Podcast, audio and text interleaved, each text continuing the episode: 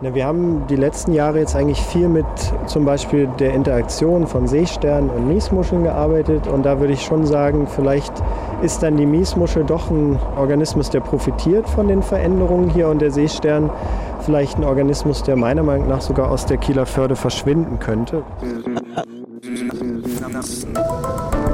Synapsen. Ein Wissenschaftspodcast von NDR Info. Der Seestern als Verlierer und die Miesmuschel als tapfere Gewinnerin des Klimawandels? Wissenschaftlerinnen und Wissenschaftler machen sich Sorgen ums Meer. Man könnte sagen, die Luft wird dünn. Denn Studien zeigen, in tiefen Gewässern nimmt der Sauerstoff ab. Es entstehen die sogenannten Todeszonen. Und damit willkommen bei Synapsen. Ich bin Lucy Kluth. Die Ozeane, die Ostsee, die Nordsee, sie sind bedroht durch den Klimawandel. Aber sind diese Meere auch schon richtig krank? Außerdem klären wir heute, warum sich ausgerechnet die Ostsee in Zukunft so stark verändern könnte. Und wir nehmen euch mit ans Meer, mitten rein in die Forschung.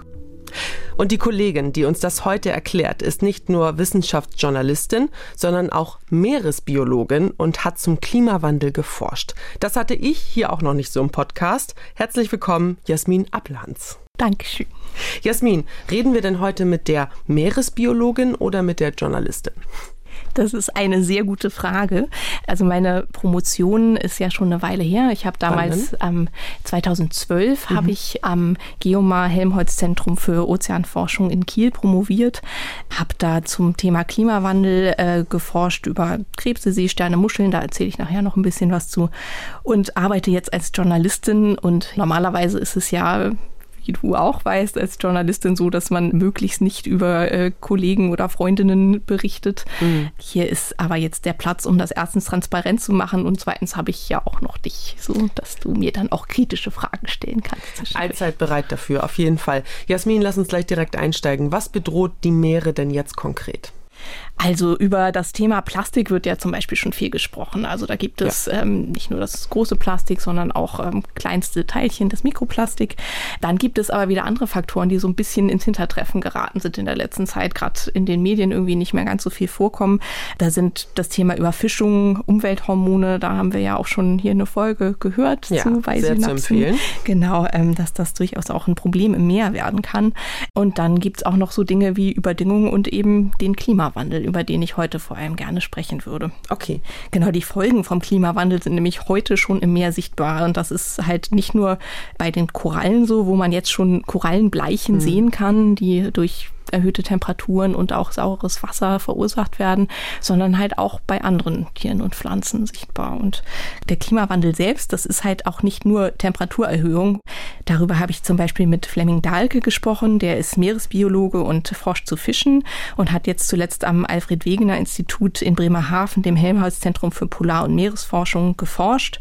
Und der erklärt uns nochmal, was mit dem Klimawandel alles einhergeht. Also die Prognosen aus den äh, Klimamodellen, die auch für den Weltklimabericht zugrunde liegen, sagen voraus, dass bei unvermindert hoher Emissionen die globalen äh, Temperaturen der Meere um etwa zweieinhalb bis vier Grad ansteigen können.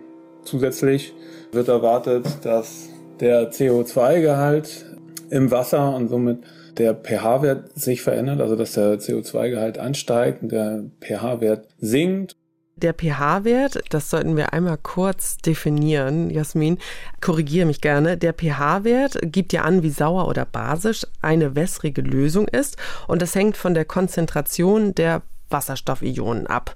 Also einfach gesagt, je mehr Wasserstoffionen in der Lösung sind, umso saurer ist sie auch und umso niedriger der pH-Wert. Korrekt? Ganz genau so ist das. Und ähm, die Skala ist ein sogenannter dekadischer Logarithmus. Das klingt ein uh, bisschen uh, Das klingt jetzt aber sehr kompliziert, ja. Gleich ähm, erklären, bitte. Genau, das äh, kennt man vielleicht auch aus diesen Grafiken zur Corona-Pandemie. Die sind mhm. zum Teil einfach so gestaucht. Da sieht es unten ähm, noch so aus wie vorher und oben wird es aber zusammengedrückt. Das mhm. heißt, die Werte oben sind eigentlich viel weiter weg, als das in der Grafik dann aussieht. Und so ist das mit der pH-Skala eigentlich auch. Also wenn es in Richtung sauer geht, dann ist ganz ganz sauer, dann gleich viel saurer. Auch wenn es nur irgendwie der gleiche eine Schritt ist, ist es halt um ein Vielfaches saurer, als wenn man nur diesen kleinen Schritt zu Anfang geht. Und bei den basischen ist es genauso. Das heißt, es ist gestaucht und wenn da halt man sieht, okay, das ändert sich jetzt vielleicht irgendwie nur um, um einen Schritt auf der pH-Skala, dann kann das aber ganz viel schon bedeuten und kann ganz sauer sein. Einmal ganz konkret, ich glaube, so ein, so ein guter pH-Wert, oh Gott, korrigiere mich bitte, aber so 7,3 ist bei uns Menschen so ungefähr. Richtig. Das heißt, also wenn ich das jetzt mal übersetze, sobald ich bei 7,5 bin, dann hört sich das erstmal mickrig an ist aber eigentlich ganz viel schon. Richtig, das macht schon einen enormen Unterschied. Ähm, wir werden nachher noch hören, was für einen Unterschied das macht. Aber äh, mit Temperaturerhöhung und Versauerung ist es auch noch gar nicht getan mit dem Klimawandel. Wir hören jetzt noch mal kurz rein, was da noch so zugehört. Und äh, dazu kommt auch noch eine Abnahme des Sauerstoffsgehalt, der mit der Erwärmung der Meere einhergeht. Also diese drei Faktoren, also Erwärmung, Ozeanversauerung, Verringerung des pH-Werts und der abnehmende Sauerstoff sind die drei wichtigsten Faktoren, die mit dem menschengemachten Klimawandel zusammenhängen zweieinhalb bis vier Grad bis zum Ende des 21. Jahrhunderts, nehme ich mal an. Diese Zahlen beruhen auf Modellrechnungen. Auch dazu hatten wir schon eine sehr ausführliche Podcast-Folge, kann ich euch nur empfehlen. Es fällt aber auf, Jasmin, dass der Begriff sauer hier eine ganz große Rolle spielt. Fleming Dahlke spricht ja vom pH-Wert, hatten wir gerade, dem Sauerstoffgehalt und der Ozeanversauerung. Das gehört alles zusammen. Lass uns das mal Punkt für Punkt durchgehen. Was ist mit der Ozeanversauerung gemeint? Also es ist ja so, dass durch den Klimawandel vor allem immer mehr Kohlenstoffdioxid in der Atmosphäre ist. Und dadurch wird halt diese Versauerung ausgelöst durch diesen Kohlenstoffdioxid in der Luft selbst und wird auch das andere CO2-Problem genannt. Deswegen, weil halt das nicht nur eine Temperaturerhöhung verursacht, mhm. sondern auch saureres Wasser. Und das muss gar nicht modelliert werden, wie du eben gesagt hast, sondern das ist halt tatsächlich ein rein physikalischer Prozess. Man kann das berechnen. Also man kann sagen, wenn so und so viel Kohlenstoffdioxid ins Wasser geht, mhm. dann kann ich ausrechnen, okay, das Wasser wird dann so und so sauer. Das also ganz konkret. Richtig, genau. Da müssen gar nicht große Modelle gemacht werden, zum Teil schon, weil das natürlich dann auch wieder von anderen Faktoren abhängt. Aber eigentlich ist es ein ziemlich gesicherter Fakt, den man da so berechnen kann. Und es ist ja so, dass der Ozean tatsächlich ja auch schon jetzt einen großen Teil des von uns gemachten Kohlenstoffdioxids speichert. Und ähm, das sind gut 2,7 Gigatonnen CO2 pro Tag im Moment und äh, damit ungefähr 31 Prozent des gesamten vom Menschen ausgestoßenen Kohlenstoffdioxids. Das ist natürlich schon eine enorme Menge. Ja, der Ozean hilft uns ja sozusagen. Das ist ein bisschen schwer zu sagen. Also es ist dadurch natürlich schon weniger Kohlenstoffdioxid in der Atmosphäre, mhm. das schon. Aber genau dadurch wird das Wasser halt immer saurer. Also man kann sich das so ein bisschen vorstellen wie ähm, die Kohlensäure im Sprudelwasser. Man hört das ja schon, mhm. Kohlensäure, ja. sauer. Ne? Ähm, dadurch, dass halt immer mehr Kohlenstoffdioxid in der Atmosphäre ist, wird das Wasser dadurch auch saurer. Die Kohlensäure kommt da rein bei sauer, bei Essen, saurem Essen und Trinken fällt mir spontan Sodbrennen ein. Kann man das so als Analogie nehmen? Das ist so ein bisschen so ähnlich, genau. Also ähm, Sodbrennen wird ja zum Beispiel auch besser, wenn man bestimmtes Salz nimmt. Die Marke möchte ich jetzt gerade nicht nennen hier, aber ähm, und so ein bisschen funktioniert das im Meer halt auch so. Also es ist halt so, dass im Meer ähm, durch bestimmte Salze dieser ganze Prozess auch verlangsamt und abgepuffert werden kann. Das heißt, dass das Meer nimmt das halt auf und ähm, die Salze da drin verändern sich dann aber halt mhm. auch. Trotzdem kann man schon heute halt niedrigere Werte messen als zum Beispiel vor der Industrialisierung, also pH-Werte. Okay, und wo liegt jetzt das Problem mit dieser Versauerung? Also das Problem ist zum Beispiel, dass viele Strukturen von Tieren und Pflanzen, vor allem Tieren, halt auch aus Kalk bestehen. Also mhm. ähm, die Schalen von Muscheln und Schnecken, äh, Krebspanzer, Skelette von Seesternen, bestimmte Teile der Skelette von Fischen, das ist alles aus Kalk. Und man kennt das vielleicht aus dem Wasserkocher, was passiert, wenn man Zitronensäure da reinkippt. Ja. Ne? Der Kalk im Wasserkocher löst, löst sich auf. auf. Das möchte man da natürlich haben. Ähm, Im Meer sieht das dann natürlich schon anders aus. Aber muss ich mir dann das so vorstellen, dass es bald keine Tiere und Pflanzen mit Kalkstrukturen dann mehr gibt? Das hat man sich früher so vorgestellt. Ja. Das ist zum Glück nicht ganz so. Also es ist nicht so, ähm, dass sich der Kalk komplett jetzt auf einmal auflöst, mhm. aber es kann durchaus zu großen Problemen führen. Also es kann für manche Arten schwerer sein, Kalk zu bilden. Das bedeutet halt irgendwie mehr Energie muss da reinfließen, um, um diese Kalkstrukturen zu, zu bilden. Und diese Energie ist natürlich für andere Prozesse dann zum Beispiel auch nicht mehr vorhanden. Das liegt zum einen daran, dass es für die Tiere schwer ist, Kalk zu bilden, weil zu viele Protonen da sind zum Beispiel. Äh, Protonen, gutes Stichwort. Äh, wir machen hier ein kleines Chemielexikon auf, ist mein Eindruck. Kannst du das bitte nochmal definieren, was genau Protonen eigentlich sind? Protonen sind im Grunde einfach nur Wasserstoffionen. Also wir hatten ja schon gesagt, je mehr Wasserstoffionen im Wasser sind, desto saurer ist das mhm. Wasser dann auch. Ähm, und damit sind in saurem Wasser mit niedrigem pH per Definition schon sind da mehr Protonen. Und diese Protonen machen es halt einfach schwerer, dass Kalkschalen gebildet werden können. Das liegt an verschiedenen physiologischen Prozessen, dass, äh, dass da diese Protonen das halt verhindern können. Dann gibt es aber auch noch einen zweiten Prozess, nämlich ähm, dass die Versauerung, dass die Menge an, an Grundmaterial reduziert, die notwendig ist für die Grundmaterial. Genau, also das, das ist, ist, auch ein bisschen komplexer. Also es ist ein physikalischer Prozess. Also die, ähm, die Tiere brauchen, um ihre Kalkschalen bilden zu können, vor allem das sogenannte Hydrogencarbonat. Das ist eine Form von Kalk sozusagen. Also dieses Carbonatsystem, wie sich das nennt, ähm, das ist im Meer dieser, dieser ganze Kreislauf, wie der Kalk sich im Meer verhält. Und das ist halt verschieden, je nachdem, wie sauer das Meer ist. Mhm. Je nachdem ist halt irgendwie jetzt äh, mehr oder weniger Hydrogencarbonat da drin. Das verschiebt sich halt alles, weil halt das Wasser als Puffer ja dient, das haben wir ja schon gehört. Mhm. Und dadurch, dass der Puffer, also dieser Puffer ist halt quasi dieses Hydrogencarbonat. Okay. Und genau, dadurch ist halt weniger dann da, weil das halt wegreagiert sozusagen in dem saureren Wasser. Ich frage mich da natürlich, wie wird das eigentlich gemessen? Die Wasserstoffionen, können die einfach gemessen werden? Ist das ganz leicht, das nachzuweisen? Also es gibt da verschiedene Möglichkeiten. Deswegen ist das auch alles relativ komplex mit dieser Versauerungsthematik. Es gibt da verschiedene Möglichkeiten, dieses Carbonatsystem zu bestimmen. Und je nachdem, wie man das misst, bekommt man bei der Forschung dann wiederum auch andere Ergebnisse. Und das ist halt so ein bisschen auch was, was man erstmal verstehen musste in diesem ganzen Prozess der Erforschung, der Versauerung eigentlich, ähm, weil man zu Anfang halt da hingegangen ist und einfach nur den pH-Wert gemessen hat. Das ja. heißt, man hat gemessen, wie viel Wasserstoffionen sind da eigentlich im Wasser.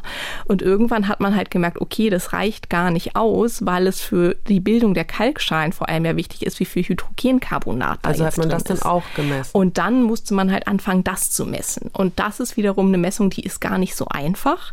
Da muss man halt einen bestimmten Standard haben, mit dem man das vergleicht, bei dem man dann halt weiß, wie viel Hydrogencarbonat ist da eigentlich drin in diesem Standard. Und dann kann man das vergleichen mit dem Wasser, was man selber hat.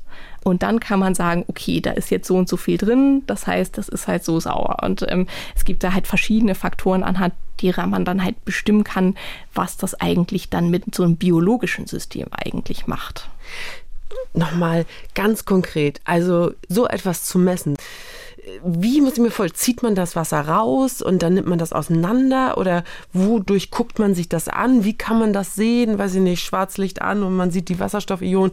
Kannst du das irgendwie beschreiben? Also wenn man den pH-Wert misst, da kann man halt einfach, das ist so eine pH-Sonde, die hält man da rein. Das Auch ist so ein, so ein Gerät. Fieber genau. Also ist richtig, ja. wie so ein Fieberthermometer, da ist so eine kleine Sonde dran. Dann hat man so ein kleines Gerät in der Hand und dann sagt einem das so, das ist pH-Wert sowieso. Das ist relativ einfach zu ja. machen.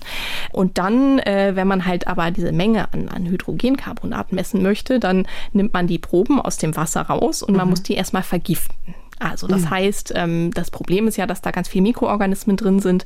Die muss man erstmal dazu bringen, dass sie nicht mehr reagieren. Sonst hätte man mhm. ja viel mehr irgendwie CO2 da drin, viel weniger Sauerstoff und so. Das, das verändert ja das ganze System. Das heißt, man kippt da erstmal Quecksilberchlorid rein in oh, diese Probe. Okay. da sollte man ein bisschen vorsichtig sein. Das macht man halt natürlich auch nicht direkt da, wo man seine Tiere hat, sondern nee, äh, da, das macht man in speziellen Labors ähm, unter einer Abzugshaube und so. Ja. Und dann hat man diese Proben und ähm, misst dann halt mit verschiedenen Reagenzien, nennt man das. Man tut da mhm. Chemikalien rein und dann kann man halt irgendwie anhand dessen dann, indem man das dann vergleicht, man, man misst halt irgendwie dann das gegen eine andere Probe und mhm. sagt halt, okay, da sieht das so aus. Ja, die Veränderung man weiß, sozusagen. Genau, man, man weiß, da ist so viel und genau, dann sieht man halt an dem, an dem Unterschied, sieht man dann, wie viel dann da im, im Prinzip drin ist. Habe ich auf jeden Fall jetzt eine bessere Vorstellung von. Okay, wir waren bei den Kalkschalen. Ne? Wenn es ein bisschen schwerer ist, Kalkschalen zu bilden, wo ist da das Problem? Das kann am besten Kirti Ramesh beantworten. Die ist äh, absolute Expertin für die Bildung von Kalkschalen und ähm, auch für Ozeanversauerung und hat zuletzt an der Universität in Göteborg geforscht. Und die erklärt uns jetzt noch mal so ein bisschen, was das Problem eigentlich ist, wenn sich die jetzt nicht direkt auflösen, die Kalkschalen, warum das ein Problem auch für die Organismen sein kann. Um, you're right in saying that, yeah, you know, things are not just dissolving as people might have thought when you first talk about this term and what's happening. But in addition to calcification, I mean, there's lots of other biological processes, right, that need a pH balance. And all of these processes, aside from calcification, can also be affected. So maybe you might not see the dissolution of the shell and maybe there's something else going on or maybe there's just no response or maybe there's even a positive response, I would say. Also sie sagt auch, dass es nicht unbedingt direkt auflösende Schalen gibt. Genau, also sie sagt, dass es schon stimmt, dass man nicht damit rechnen muss, dass sich die äh, Kalkschalen jetzt direkt gleich auflösen. Ähm, aber es gibt halt viele biologische Prozesse, die von einem richtigen pH-Wert abhängig oder von dem pH-Wert abhängig sind. Mhm. So pH balance is basically required for almost anything related to cell life. For instance, to be able to maintain the volume of a cell and like not just have the wall collapse on you, you need like proper salts uh, and pH balance. You also need it to carry out other processes like fertilization um, of eggs and sperm in the water that's been shown to be affected. So really almost like everything that you might consider a biological process can be or has links to, to pH. Genau, also es sind alle möglichen biologischen Prozesse, wie sie jetzt nochmal sagt. Also zum Beispiel bei der Befruchtung ist es halt wichtig, ähm, dass die Eier dann richtig befruchtet werden mhm. können. Das hängt vom richtigen pH-Wert ab. Dann ist es ah, auch okay. wichtig, dass, äh, dass nicht die Zelle einfach irgendwie kollabiert. Mhm. Das ist auch wichtig, dass man da halt die richtige Menge an, an Salzen und auch den richtigen pH-Wert hat. Sonst hat man einfach rein physiologisch ein Problem. Und das geht natürlich den Tieren genauso. Du hast äh, zum Thema Versauerung ja promoviert. Was hast du da genau gemacht und wie kann man da forschen? Ich habe da ähm, das mehr ökologisch angeguckt. Das war damals noch relativ neu. Es gab halt erste Studien, was passiert eigentlich auf physiologischer Ebene, also was passiert mit, mit den Körpern der Tiere mhm, selber. Mhm. Es gab noch relativ wenig, was halt irgendwie so die Ökologie, also das Zusammenspiel zwischen den verschiedenen Arten und so. Der Organismen anging. sozusagen. Richtig, genau. Ja, wie sich das mhm. bedingt so ein bisschen? Genau. Oder? Und ähm, da habe ich dann geguckt, wie das in der Ostsee ist mit den Krebsen und Seesternen. Ähm, die fressen ja beide Miesmuscheln. Miesmuscheln ähm, mhm. gerne in der Ostsee. Also in der Ostsee gibt es ja sehr viele Miesmuscheln und mhm. da gibt es halt dann die Strandkrabben und den gemeinen Seestern, die ähm, sich hauptsächlich in der Kieler Förde und in der Ostsee ähm, insgesamt auch von Miesmuscheln ernähren. Aber so ein Seestern sieht man relativ selten, äh, selbst in der Ostsee, ne? Also das kommt drauf an, die kommen halt tatsächlich äh, nur bis ungefähr Kiel vor. Von Westen aus gibt es die mehr. Also die brauchen halt einen bestimmten Salzgehalt in mm, der Ostsee. Okay. Da kommen wir nachher nochmal drauf okay. zu sprechen. In der Kieler Förde gibt es noch ziemlich viele Seesterne, aber dahinter schon fast nicht mehr, weil da der Salzgehalt dann zu weit abnimmt. Also ich habe damals dann daran geforscht, ähm, wie es denen eigentlich im sauren Wasser geht und wie viel Miesmuscheln sie dann eigentlich noch fressen können, wenn sie diesen sauren Bedingungen ausgesetzt sind. Das heißt, du hast aber die Versauerung schon festgestellt schon damals. Genau, ja. das war damals halt irgendwie gerade, äh, als ich anfing, so das heiße Thema in der, in der Meeresbiologie, ja. ähm, dass man anfing daran zu forschen und äh, genau, es gab dann da erste Studien und Berechnungen auch, ähm, wie sich das eigentlich alles entwickeln wird in den nächsten 100 Jahren und dann hat man das simuliert und das habe ich dann in Klimakammern vor allem bearbeitet. Klimakammern? Richtig, genau. Ähm, ich äh, durfte die jetzt auch nochmal besuchen. Ich war ähm, bei der Arbeitsgruppe meiner guten Freundin Olivia Roth hier in Kiel ähm, am Geomar noch. Die habe ich besucht und habe mal ein bisschen von der Atmosphäre mitgebracht, damit ich ähm, euch da ein bisschen durchführen kann. Gerne. Lass mal reinhören. Also man muss sich das so vorstellen, dass man da ähm, ins, ins zweite Untergeschoss dieses Gebäudes, da wo die Seehunde ähm, sind, am, an der Kieler Förde. Genau, Kieler Förde, breite genau. Promenade und, äh, ne, äh, dann, und die Seehunde, die man beobachten kann äh, von dieser Promenade aus. Und da oben drüber ist das Geomar äh, Helmholtz-Zentrum, äh, das äh, große Gebäude. Genau, genau, richtig. Da hast du geforscht. Da habe ich geforscht und da geht man dann rund zwei Geschosse runter ins Untergeschoss. Ähm, und da sind dann so lange Flure unter Tage quasi. Oh ja, ich stelle mir das schon richtig vor, so ein bisschen äh, schummriges Licht, äh, äh, leicht feuchte Gänge. Genau. Ja, mhm, und alle mit einem weißen Kittel. Ja. Das, das meistens nicht so, aber okay, so, sollte mir jetzt so sein. vorgestellt. ja. die, die Kittel, man hat dann eher so ähm, Warthosen an oder so Ach Dinge, so, okay. die einen ja, äh, vor dem klar, Wasser schützen. Genau. Sinn, ja. Aber es ist halt alles gefliest, gekachelt unten und man geht da durch die Gänge und links und rechts sind äh, in vielen Fluren dann halt so wirklich wie so Kühlkammern, kann man sich das vorstellen. Also wie in Filmen da, wo die Leute mhm. dann irgendwie eingesperrt werden und nicht mehr rauskommen und mhm. so, da wo die in Restaurants die Sachen gekühlt werden, so ähnlich sind halt diese Klimakammern. Und ähm, da, die haben halt auch so große Verschlüsse, ja. Türen. Ähm, okay. Da geht man dann halt irgendwie rein, das hören wir dann auch gleich. Genau, da hört man, wie die, wie die Tür geöffnet wird. Und jetzt hört man dieses Rauschen von der Klimaanlage da. Das sind halt, man kann die bei einer bestimmten Temperatur einstellen, diese mhm. Klimakammern. Und da hört man das, das Wasser plätschern. Wie kalt ist es denn da? Ähm, da? Das kann man auf verschiedenen Temperaturen regeln. Also je nachdem, was für Versuche man Klar. macht. Genau, gibt es da welche, die sind 15 Grad und welche, die sind halt irgendwie 4 Grad, was ja irgendwie so das Kälteste am Ozeanboden sind ja 4 Grad. Und, und bei dir, bei deinen Forschungen? Ich hatte die meistens auf 15 Grad eingestellt und habe dann drin aber die Becken noch zum Teil irgendwie 15 Grad Mallorca im Winter. Ne?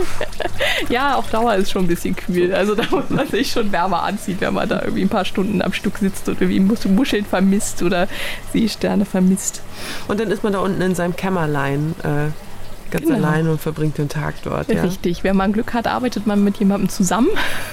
das ist nicht ganz so äh, einsam, aber man sitzt dann da und äh, genau macht dann da seine Versuche und ähm, die meisten hören irgendwie Musik dabei oder so, ne? machen halt irgendwie so ihre Sachen. Und genau, man hört dann noch so ein bisschen das Sprudeln im Hintergrund auch. Ne? Mhm. Da wird dann Sauerstoff direkt in diese Aquarien. Da stehen halt meistens ganz viele Aquarien nebeneinander irgendwie. Mhm. Das sieht dann auch ganz hübsch aus. Irgendwie läuft dann da das Wasser von außen. Das ist auch was Besonderes, dass halt da ähm, Seewasser von außen rangepumpt wird aus der Förde und dann halt da reingeleitet wird. Ähm, und äh, da ja. man quasi so ein Wasserdurchlaufsystem ja. machen kann. Das ist halt auch ähm, nicht überall gegeben geben. Und das ist schon was Tolles und Besonderes, dass man das da machen kann, weil man dann natürlich immer frisches Wasser direkt aus der Förde hat und diese Bedingungen simulieren kann, wie sie da auch sind. Und das äh, ist für manche Tiere auch wichtig, dass sie da irgendwie konstant frisches Wasser haben und nicht so ein Kreislaufsystem, wo dann halt irgendwie Sachen drin bleiben, obwohl man versucht, sie rauszufiltern. So. Ich kann mir sehr gut vorstellen, wie du dort äh, lange Zeit äh, geforscht hast. Versauerung ist das eine, ist eine ernste Bedrohung für Tiere und Pflanzen, aber auch Sauerstoff ist wichtig. Das haben wir am Anfang gehört. Und auch hier nochmal eine kurze Definition. Sauerstoff steht an der achten Stelle des Periodensystems. Das gehört vielleicht ein bisschen zum unnützen Wissen. Aber, und das ist wirklich nützlich und wichtig, es ist ja für uns quasi das wichtigste Element. Also wenn wir Sauerstoffmangel haben, ist das lebensgefährlich. Wir kippen auch irgendwie nach ja, zwei Minuten dann auch um. Inwiefern wirkt sich dann also der Klimawandel auf den Sauerstoffgehalt aus? Also es ist so, dass wenn das Wasser wärmer wird, rein physikalisch gesehen schon weniger Sauerstoff im Wasser gelöst werden kann. Also nur durch die Wärme. Richtig. Einfach gesagt ist, ist die Erklärung dafür, dass äh, je wärmer eine Flüssigkeit ist, desto schneller sich eigentlich die Teilchen da drin bewegen. Mm, okay. Und dann ist natürlich irgendwie, wenn sich da schnell Teilchen bewegen, ist auch weniger Platz, dass da Gas reinkommt. Also das ist jetzt ein einfaches Bild, ne? Aber mm. das ist äh, passt da halt weniger rein. Mhm. Und dadurch ist es halt so, dass halt auch weniger von den, von den Sauerstoffmolekülen da irgendwie rein können und deswegen halt weniger da im Wasser gelöst werden kann, wenn das Wasser wärmer ist. Man hört ja aber auch, dass das Meer überdüngt ist und deshalb weniger Sauerstoff im Wasser ist. Was hat es damit auf sich? Genau, das ist ähm, vor allem im Küstenbereich ein Problem, dass da halt ähm, viele Nährstoffe reingewaschen werden auch. Also auch in Schleswig-Holstein, nehme ich mal Richtig, an. genau. Nicht nur in Schleswig-Holstein, auch in Mecklenburg-Vorpommern. Ähm, genau, vor allem an der, an der Ostsee ähm, mhm. ist das ein großes Problem, aber auch an in Küstengebieten der Nordsee und auch anderswo. Und genau diese, diese Nährstoffe kommen zum Beispiel durch Dünger in der Landwirtschaft, über Flüsse oder auch über Abwässer durch die Klärwerke ins Meer. Das hat sich ein bisschen geändert, aber die kommen da immer noch rein. Und das Problem dabei ist eigentlich, dass sich dadurch eine Algenblüte bildet. Also, also die wachsen dann mehr? Richtig. Es gibt dann diese kleinen Mikroalgen, die mhm. wachsen ähm, vor allem an der Oberfläche, da wo halt noch Licht hinkommt. Und da wächst halt dann ganz viele Mikroalgen. Ähm, und dann denkt man erstmal, ja, ist ist ja schön, dass da irgendwie was wächst.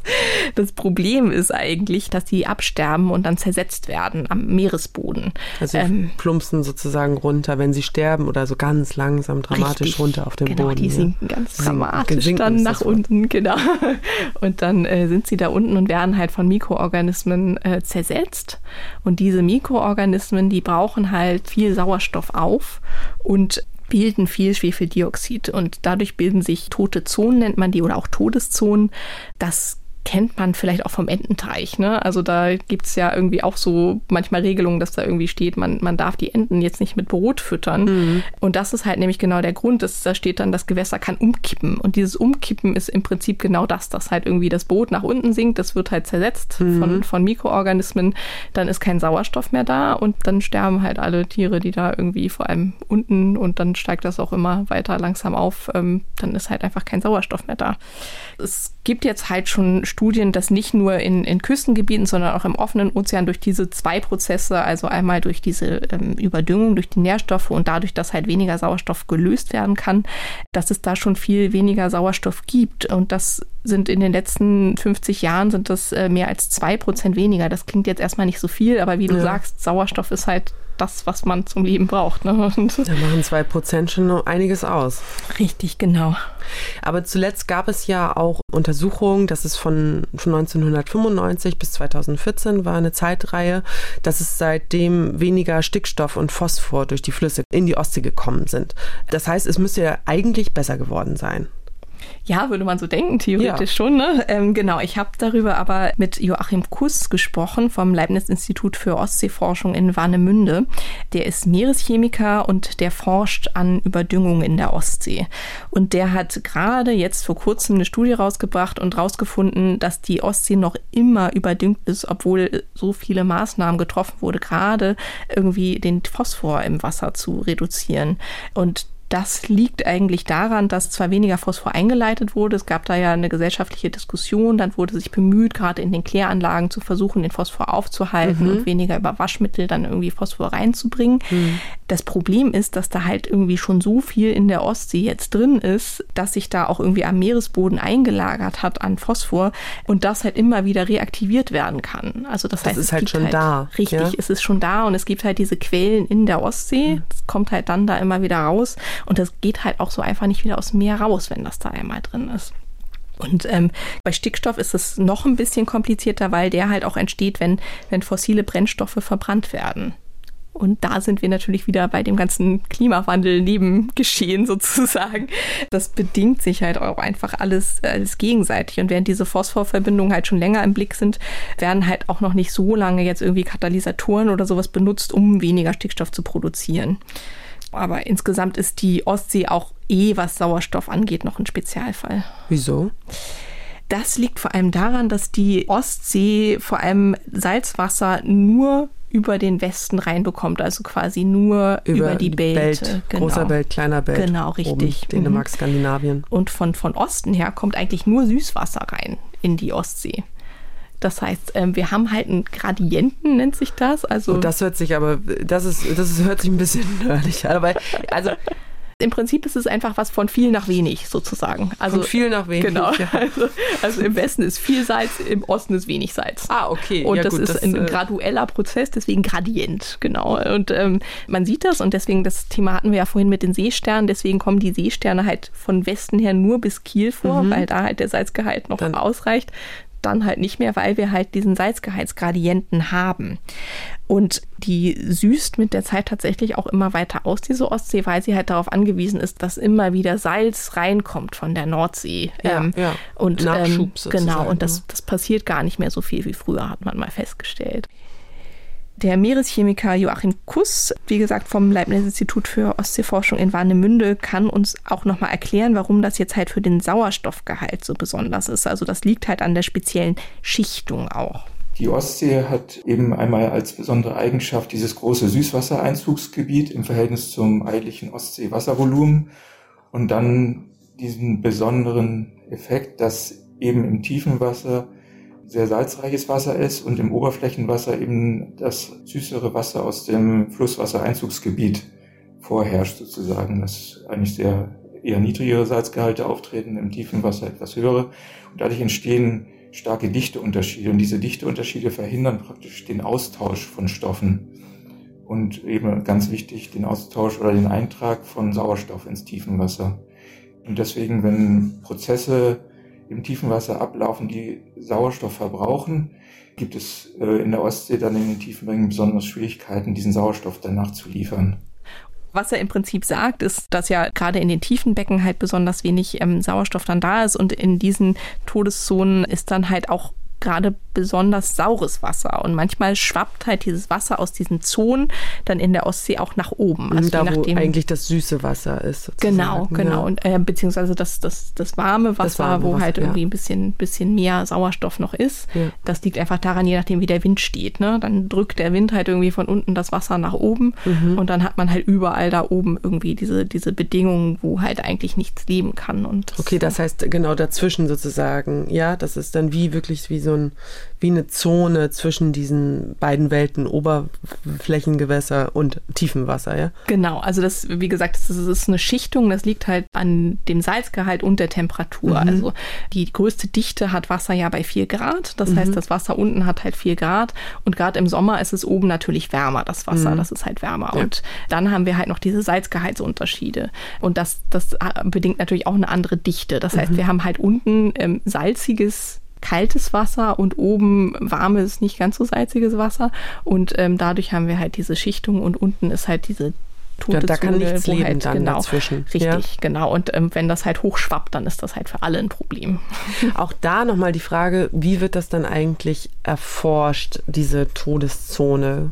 Mhm. Ganz konkret. Man kann den Sauerstoffgehalt und so kann man äh, im Meer messen. Das macht man meistens, äh, wenn das weiter weg ist, also an, an, Küstennähe kann man das irgendwie noch per Hand machen, ja. aber sonst muss man natürlich mit dem Schiff rausfahren. Mhm. Und dann gibt es halt die CTD-Messgeräte, das steht für Conductivity, Temperature und Depth. Und das sind so große Rosetten, zylinderförmige Geräte, an die ähm, verschiedene Sensoren aufgebracht sind. Leitfähigkeits-, mhm. Temperatur- und Drucksensoren.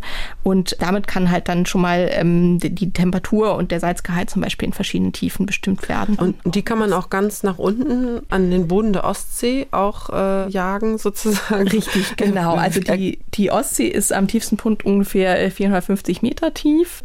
Die können aber bis in tausende Meter Tiefe. Also die kann man wirklich tief runterlassen. Wie tief ist das tiefste Meer eigentlich? Ähm, also der Marianengraben ist ähm, über elf Kilometer tief, also 11.000 Meter. Wow, okay, da ist die Ostsee natürlich ein Witz dagegen mit 450 Metern.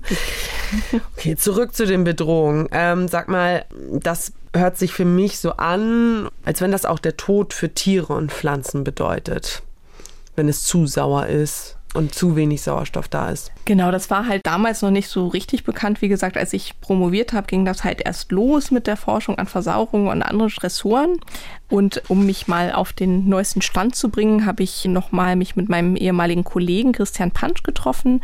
Wir haben früher viel zusammen geforscht und auch veröffentlicht und der ist jetzt inzwischen an der Universität Turku in Finnland, hat aber die letzten Jahre viel mit den Bentokosmen am Geomar gearbeitet.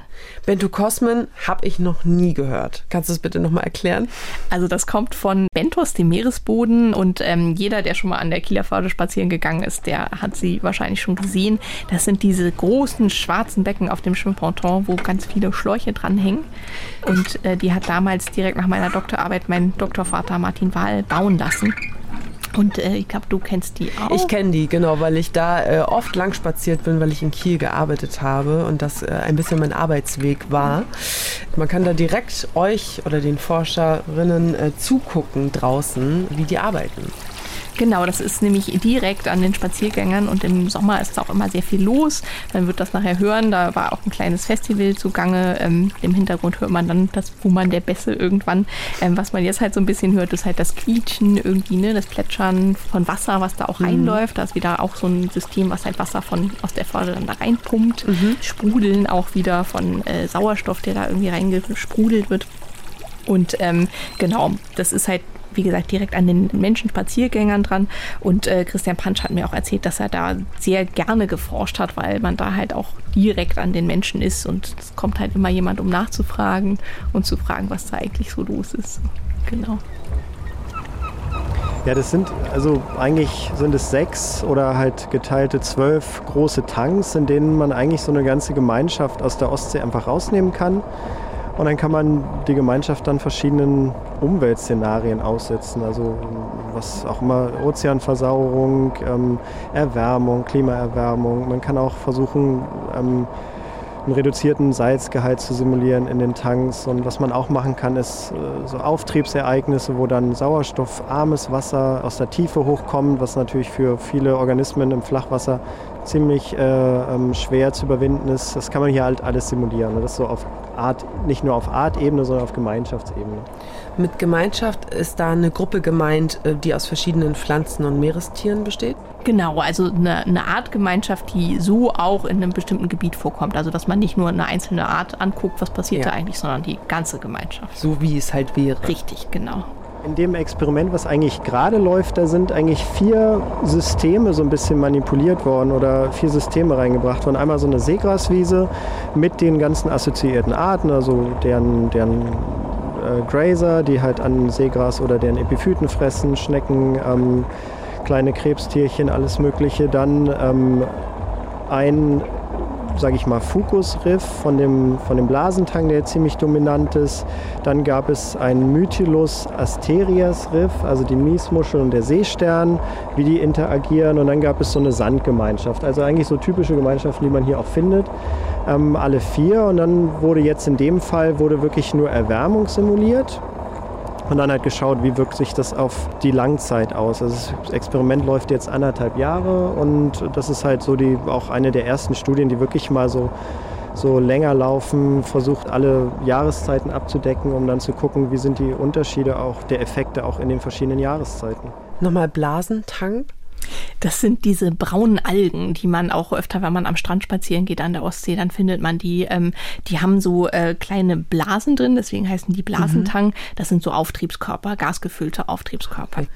Wie wird die Erwärmung in dem Versuchsaufbau eigentlich simuliert? Genau, das ist eigentlich ganz schön. Ich habe da jetzt äh, extra nochmal nachgefragt, wie das alles ähm, genau gemacht wurde, weil das auch ein bisschen anders geplant war, als es jetzt umgesetzt wurde. Und zwar ähm, wird die Temperatur darüber gesteuert, dass da Heizstäbe eingehängt werden. Aber es ist halt auch so, dass die Temperatur, die aktuell gerade äh, in der Förde ist, gemessen wird mhm. und dann über einen Computer, also da ist ja auf diesem Schwimmponton ist ja auch so ein kleiner Container.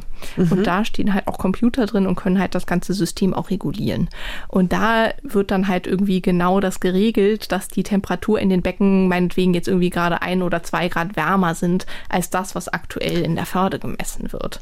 Und äh, so kann das dann halt ähm, reguliert werden sozusagen. Und dann gibt es halt noch andere Sachen, also Versauerung wurde damals halt irgendwie simuliert, indem halt so eine kleine Plastikabdeckung darüber gemacht wurde, wirklich wie so ein kleines Gewächshaus. Okay. Und äh, da wurde dann halt ähm, Kohlenstoffdioxid in diese Atmosphäre reingeströmt. Und ja. das konnte dann halt wirklich dann auch reagieren, dass, dass man das halt irgendwie so simuliert hat. Also wir haben ja schon gehört, dass das irgendwie alles ähm, ein bisschen schwierig ist mit diesem ganzen Carbonatsystem. Mhm. Und es macht halt einen Unterschied, ob man da einfach nur Säure ins System mhm. kippt, irgendwie, um das sauer zu machen, oder ob man halt wirklich CO2 reingibt gibt. Das macht das, verändert das Carbonatsystem wiederum. Und das war halt eine ganz schöne Lösung, um halt wirklich zu zeigen, okay, das ist halt wirklich das, was in der Atmosphäre dann irgendwann mal sein wird und, äh, und, und so reagiert dann halt das Wasser. Also man versucht ja in den Versuchen sozusagen das so nah zu simulieren, wie es ja auch vor Ort Richtig, wäre. Ne? genau. Da ganz nah dran genau, zu kommen. Genau, genau. Also auch mit dem, mit dem Sauerstoff zum Beispiel, äh, das wurde vor allem dadurch gemacht, dass halt irgendwie aus verschiedenen Wassertiefen dann Wasser angepumpt werden konnte, mhm, angesaugt okay, werden ja. konnte. Und dann hat man daraus dann halt irgendwie simuliert, was passiert eigentlich, wenn dieses tiefe Wasser, dieses sauerstoffarme Wasser dann halt in dieses System kommt und so. Also dass man wirklich möglichst nah an diesen ganzen realistischen Bedingungen dann auch ist.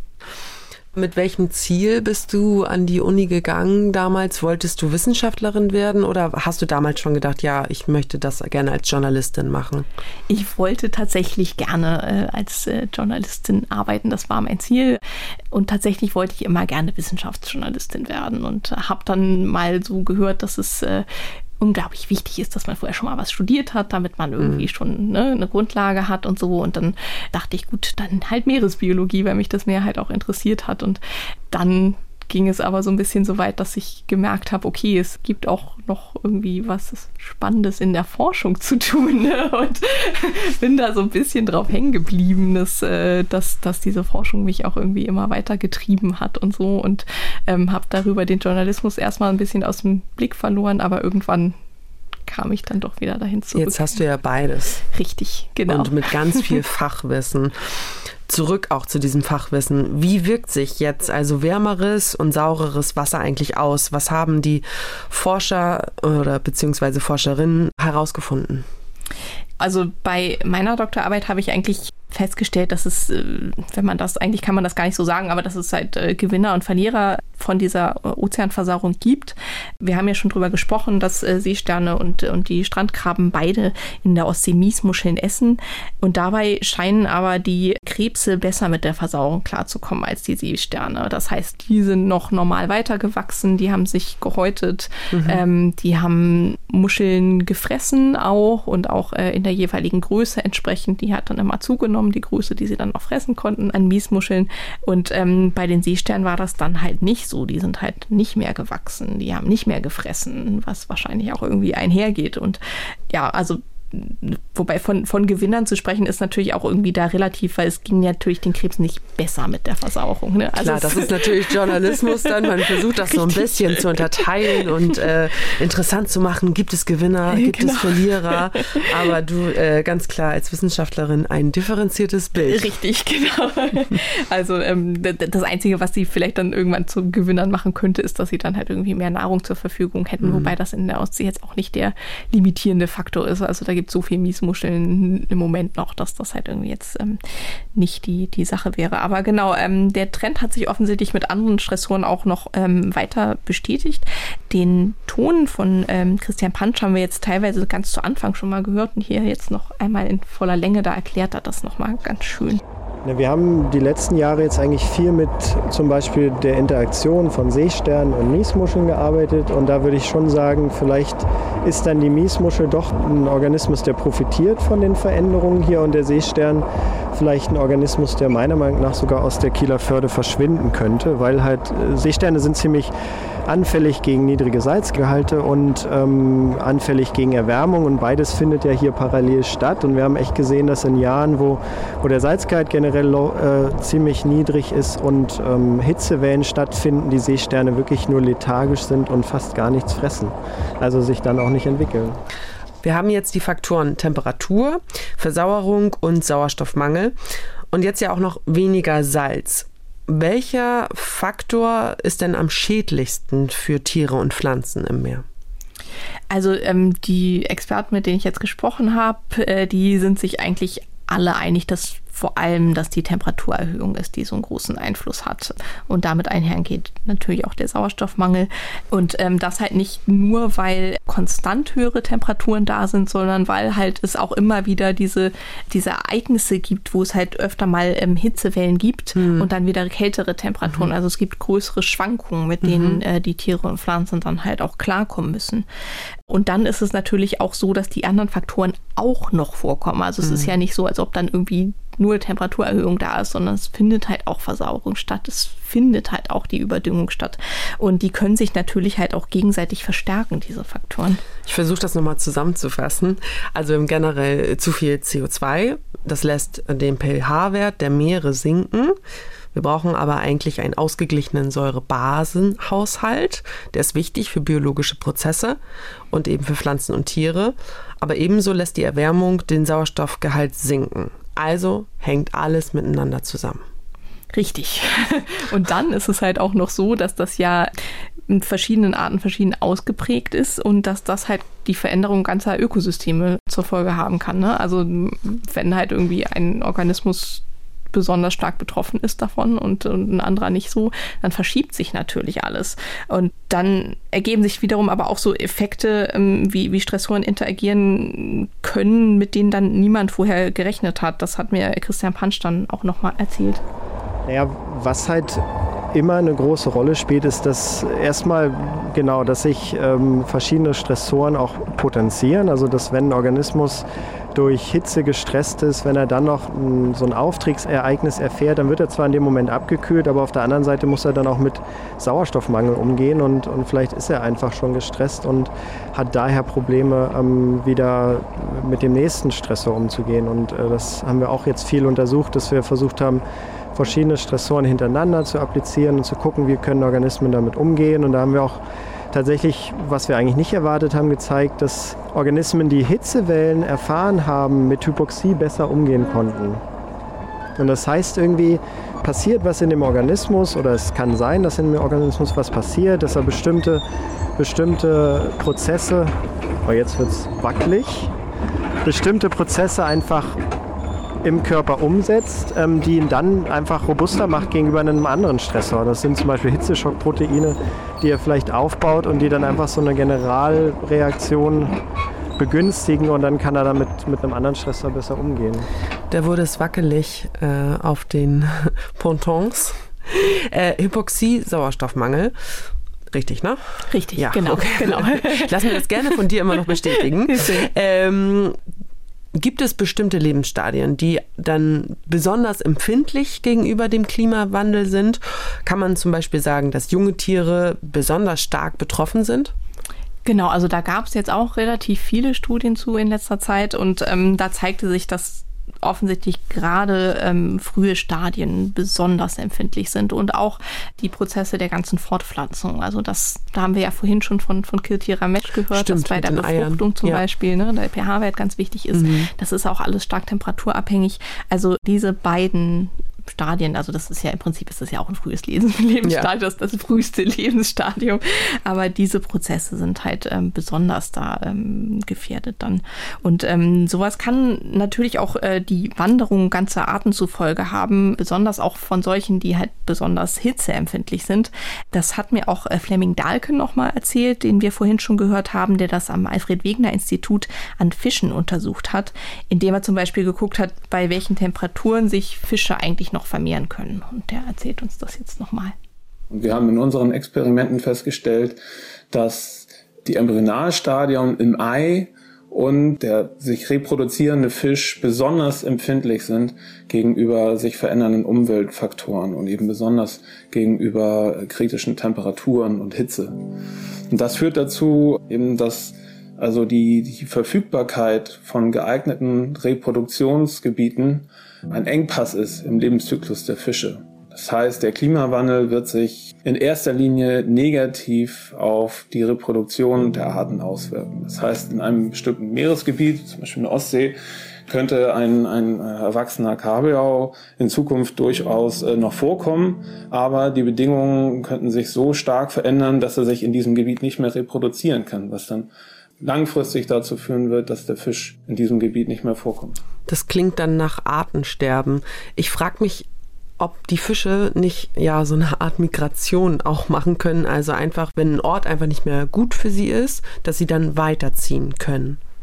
Richtig, das ähm, können manche Arten und tun sie zum Teil auch schon.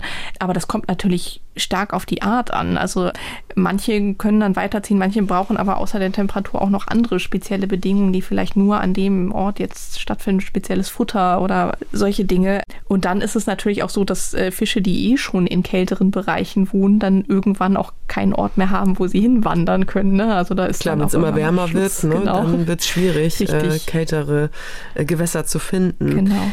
Jetzt haben wir ja so viele Faktoren kennengelernt, die das Meer potenziell bedrohen. Und kann man sagen, jetzt das Meer ist gesund oder das Meer ist krank? Kann man darüber eine Aussage treffen? Äh, ja, darüber ähm, habe ich mit Andrea Franke gesprochen, die ich auch gut kenne. Die ist jetzt am Helmholtz-Institut für funktionelle marine Biodiversität an der Universität Oldenburg und hat aber während ihrer Zeit am Geomar auch ein Paper, eine Studie geschrieben zum Thema Ozeangesundheit. Das zusammen mit ganz vielen verschiedenen Wissenschaftlerinnen und Wissenschaftlern aus verschiedenen Disziplinen. Und die Antwort darauf, ob das Meer jetzt gesund oder krank ist, ist du ahnst es ja. jetzt äh, auch wieder nicht so einfach zu beantworten beantworten. Genau, das ist halt das Problem. Man kann eigentlich nicht sagen, dass das ganze Meer gesund ist oder das ganze Meer nicht gesund ist, weil die Definition von Gesundheit sich eigentlich auf Organismen bezieht. Das heißt, man kann nicht sagen, dass ein ganzes Ökosystem krank ist. Es wird immer Teile geben, die gesünder sind als andere. Und deswegen ist das äh, an sich sozusagen kompliziert. Und wir haben mit einem Umweltethiker, mit Konrad Ott von der Universität in Kiel zusammengearbeitet. Und für ähm, jemanden wie Konrad ist es zum Beispiel so, dass der Begriff Ozeangesundheit allein eine Metapher ist. Weil man halt nicht sagen kann, der ganze Ozean ist gesund oder krank. Ja, aber man will es ja wissen, ob der Ozean gesund ist oder krank. Richtig, und deswegen haben sie auch da versucht jetzt, dass, also es, es, gab vorher nichts, woran man irgendwie messen konnte, ob ein Meer, ein Ozean irgendwie gesund ist oder krank. Mhm. Ähm, das ist jetzt ein erster Schritt, den sie entwickelt haben. Und dafür haben sie dann erstmal so aufgrund philosophisch-ethischer Betrachtung definiert, was für sie eigentlich ein gesundes Meer ausmacht. Und ähm, das muss halt diese drei Punkte erfüllen. Es muss halt widerstandsfähig sein, es muss produktiv sein und es muss divers sein. Ähm, das klingt erstmal sehr abstrakt. Ja, das ist, ist sehr theoretisch. Also widerstandsfähig, das heißt? Ähm, gegenüber äußeren Stressoren, Einflüssen, okay, okay. und so widerstandsfähig, genau produktiv, dass halt irgendwie auch da äh, Leben stattfindet. Mhm, ne? ja, äh, okay, genau. Ja. Und divers, dass es halt auch verschiedene, verschiedene Organismen genau, gibt. Genau, richtig. Wobei das auch so ein bisschen relativ ist, würde ich sagen, weil manche Meere an sich schon nicht so divers sind wie andere, wie zum Beispiel die Ostsee, haben wir ja schon gehört, das sind ja. ganz spezielle Bedingungen, da kommen nicht so viele Tiere mit klar zum Beispiel und Pflanzen. Das ist eh von sich aus nicht so divers. Aber es sollte halt möglichst divers sein, dass halt nicht nur eine Pflanzen Tierart da irgendwie vorkommt.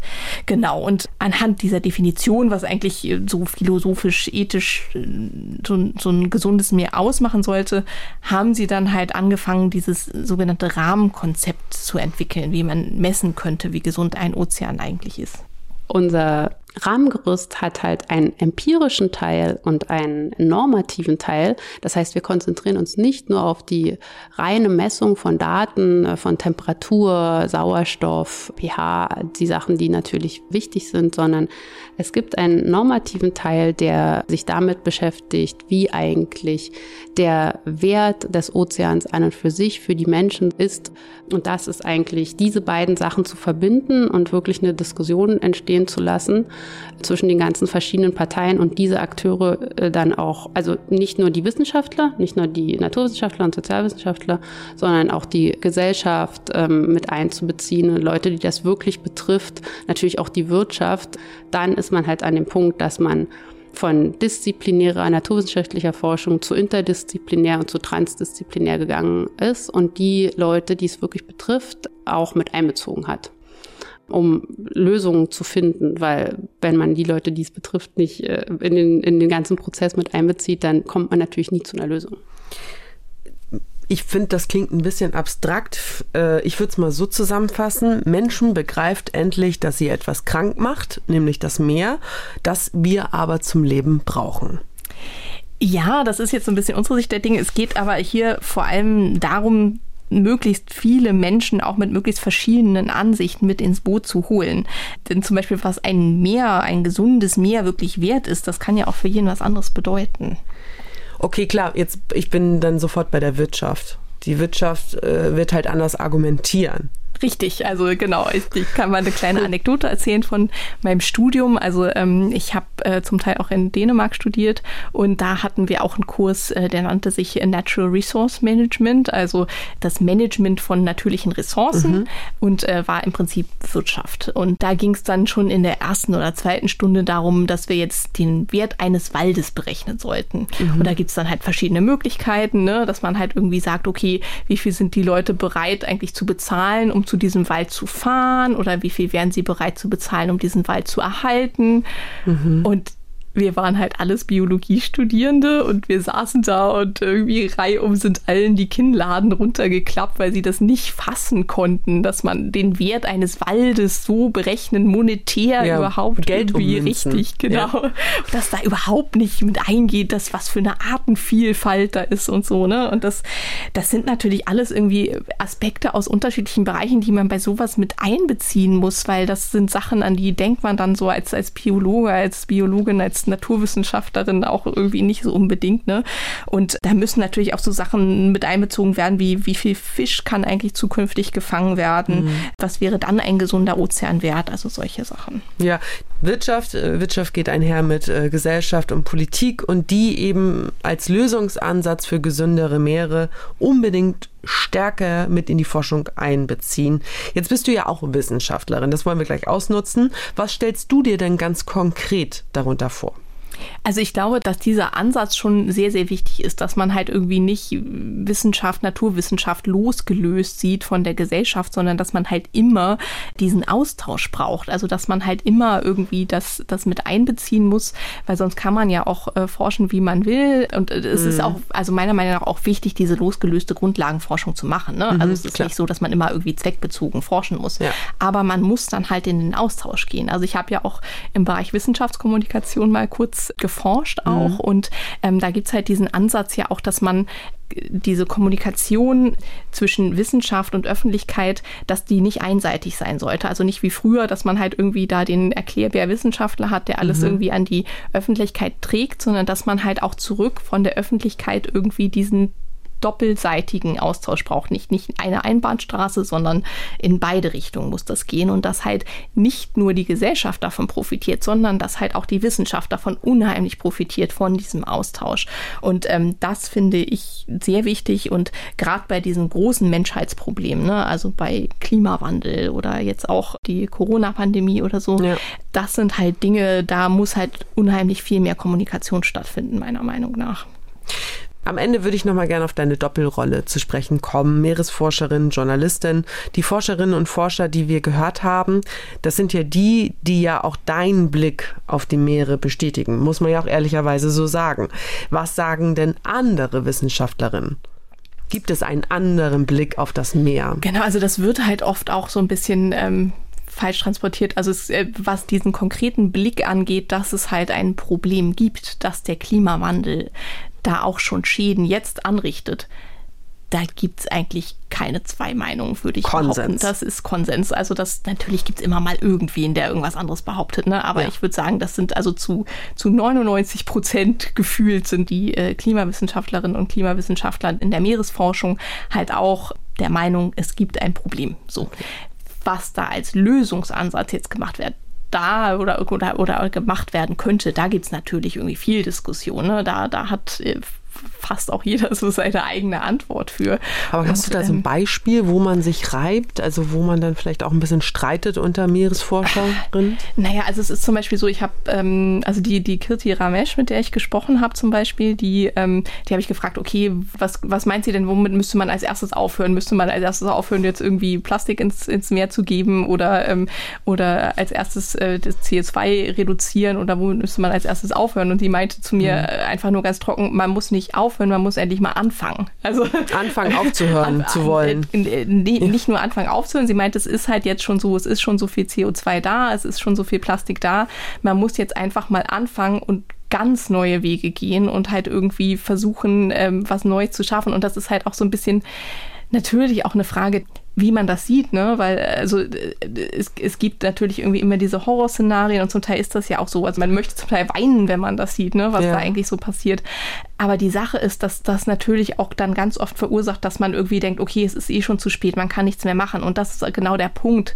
Man kann immer noch was machen. Und wenn es noch so klein ist, wir müssen halt einfach mal anfangen damit. Ne? Und dann ergeben sich ganz schnell auch neue Bedingungen. Also meiner Meinung nach. Ne? Also keine Ahnung, das sieht man ja zum Beispiel beim Rauchverbot auch. Das konnte sich zu Anfang ja auch niemand vorstellen, dass man irgendwie in Kneipen und Restaurants nicht rauchen kann. Und äh, dann wurde es einfach mal durchgezogen, einfach mal gemacht. Und jetzt kann sich niemand mehr vorstellen, dass das mal anders war. Und ich glaube, dass halt irgendwie das, das mit diesem gerade CO2-Problem und ja. so, dass man da einfach auch mal anfangen muss, ganz andere Wege zu gehen und einfach mal ganz andere Sachen zu machen. Aber hast halt du da eine Idee? Also ich würde denken, dass dieser ganze individuelle Autoverkehr zum Beispiel, ich bin auch jetzt mit dem Auto hergefahren, ne, mhm. aber eigentlich ist das nicht die Lösung. Also das, das kann nicht sein, dass jeder sein eigenes Auto hat und damit durch die Gegend fährt. Das darf eigentlich in Zukunft nicht mehr stattfinden. Und ich meine, natürlich ist das jetzt gerade unter Pandemiebedingungen noch eine ganz andere Geschichte. Ne? Absolut. Klar. Aber ähm, eigentlich kann das nicht sein, dass wir auch diesen Raum für irgendwie diesen ganzen individuellen Autoverkehr nutzen. Das ist ja noch eine ganz andere Nummer. Also ich glaube, da kann man halt ganz schnell schon mal anfangen. Und das ist einfach nur was, was man ändern kann, ganz schnell in den Köpfen so. Das muss dauert vielleicht kurz, aber dann irgendwann vielleicht findet das auch statt. Das finde ich sehr schön konkret, äh, wenn man dann über neue Wege spricht.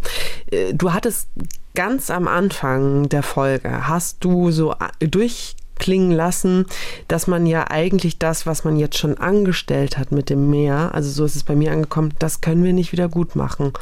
Also wir können uns dann das Meer nicht reinwaschen. Das heißt, das, was wir schon verbockt haben, das, das, bleibt im Meer? Ist, ist stellenweise mit Sicherheit so, ähm, aber es gibt dann auch wieder so äh, Hoffnungsschimmer. Ne? Also es ist zum Beispiel so, dass ähm, es auch Studien gab, dass sich Korallenriffe durchaus auch erholen können, wenn sie auf einmal wieder anderen Bedingungen ausgesetzt sind mhm. oder wenn sie dann nicht mehr so gestresst sind oder so. Ne?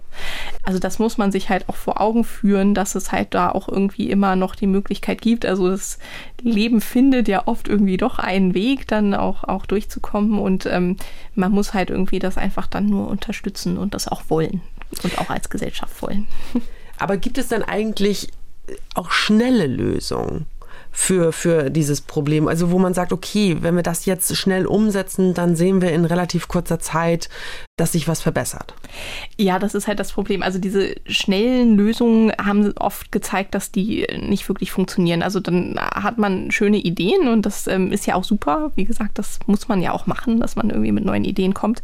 Aber das hat sich gezeigt, dass das oft nicht funktioniert. Also jetzt gerade konkret äh, das Beispiel mit dem Ocean Cleanup. Ich weiß nicht, ob du davon gehört nee, hast. Das ist an mir vorbeigegangen. Okay, das ähm, ist diese ähm, große Aktion gewesen, dass die ähm, mit so großen Geräten durchs Meer fahren wollen, um halt das ganze Plastik da einzusammeln. Ja. Im Prinzip, das treibt dann an der Meeresoberfläche und dann soll das ganze Plastik damit gefangen werden und dann halt irgendwie auch aus dem Meer rausgeholt ja. werden.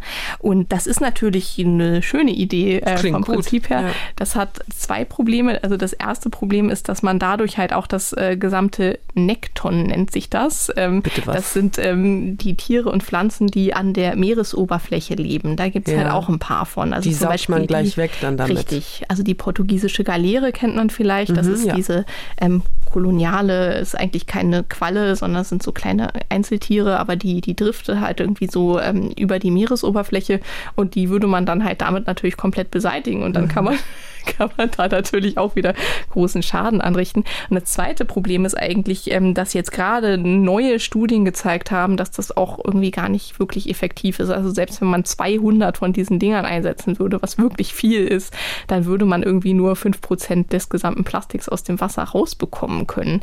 Weil das äh, sonst Plastik sich so doll zersetzt hat als Mikroplastik und gar nicht zu sehen ist? Äh, zum Beispiel, genau. Ja, okay. genau. Und das sind auch einfach so große Mengen. Ich meine, der Ozean ist riesig. Das ist ne? Wahnsinn. Also äh, das ist halt einfach ein Problem. Und ähm, genau, da gibt es halt auch noch andere Ideen und Ansätze, dass zum Beispiel man irgendwie Algen oder Miesmuschel in die Ostsee bringen möchte, um die Nährstoffe da rauszuholen, ne? weil mhm. die halt natürlich die Nährstoffe dann auch binden, wenn ja. die wachsen, dass man halt irgendwie dann ähm, die da extra anpflanzt und dann, bevor sie sterben, aber irgendwie rausholt, damit dann auch nicht wieder dieser, dieser Sauerstoffeffekt eintritt. Da habe ich dann aber auch noch mal mit dem Meereschemiker Joachim Kuss vom Institut für Ostseeforschung in Warnemünde drüber gesprochen und der meinte, ja, das kann vielleicht irgendwie im Einzelnen für einzelne Bodden oder sowas mhm. funktionieren, aber so im Großen und Ganzen selbst die Ostsee ist halt so groß, dass solche Maßnahmen halt irgendwie fast nicht funktionieren können und das wären kleine Bereiche und das wäre unglaublich teuer. Also er meint halt auch, man muss halt an die Ursache gehen. Man muss halt irgendwie nicht das Symptom bekämpfen, mhm. sondern halt irgendwie dann wirklich die Ursache der Krankheit sozusagen. Ne? Und genau, ähm, ja, dann, dann gibt es natürlich auch noch die Idee, dass man auch ähm, CO2 ins Meerwasser pumpt, um halt irgendwie das aus Ach. der Atmosphäre zu entfernen ne? und dann halt irgendwie extra da auch äh, zum Teil ähm, kleine Mikroalgen anpflanzt, damit da irgendwie die möglichst viel CO2 ähm, aus der Atmosphäre holen. Und ich hoffe, ich konnte jetzt so ein bisschen dazu beitragen, dass äh, man auch sehen kann, dass das vielleicht nicht so die allerbeste Idee ist. Auf jeden Fall.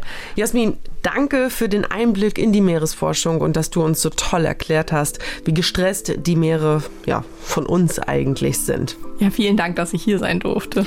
Und auch in zwei Wochen gibt es wieder eine Folge von Synapsen, wie immer am Freitag in der ARD Audiothek oder auf ndr.de slash Synapsen. Wir freuen uns, wenn ihr uns abonniert und schickt uns gerne Fragen, Anregungen, Kritik, Lob, per E-Mail an synapsen.ndr.de. Schön, dass ihr dabei wart. Ich bin Lucy Kluth. Bis bald. Synapsen. Ein Wissenschaftspodcast von NDR Info.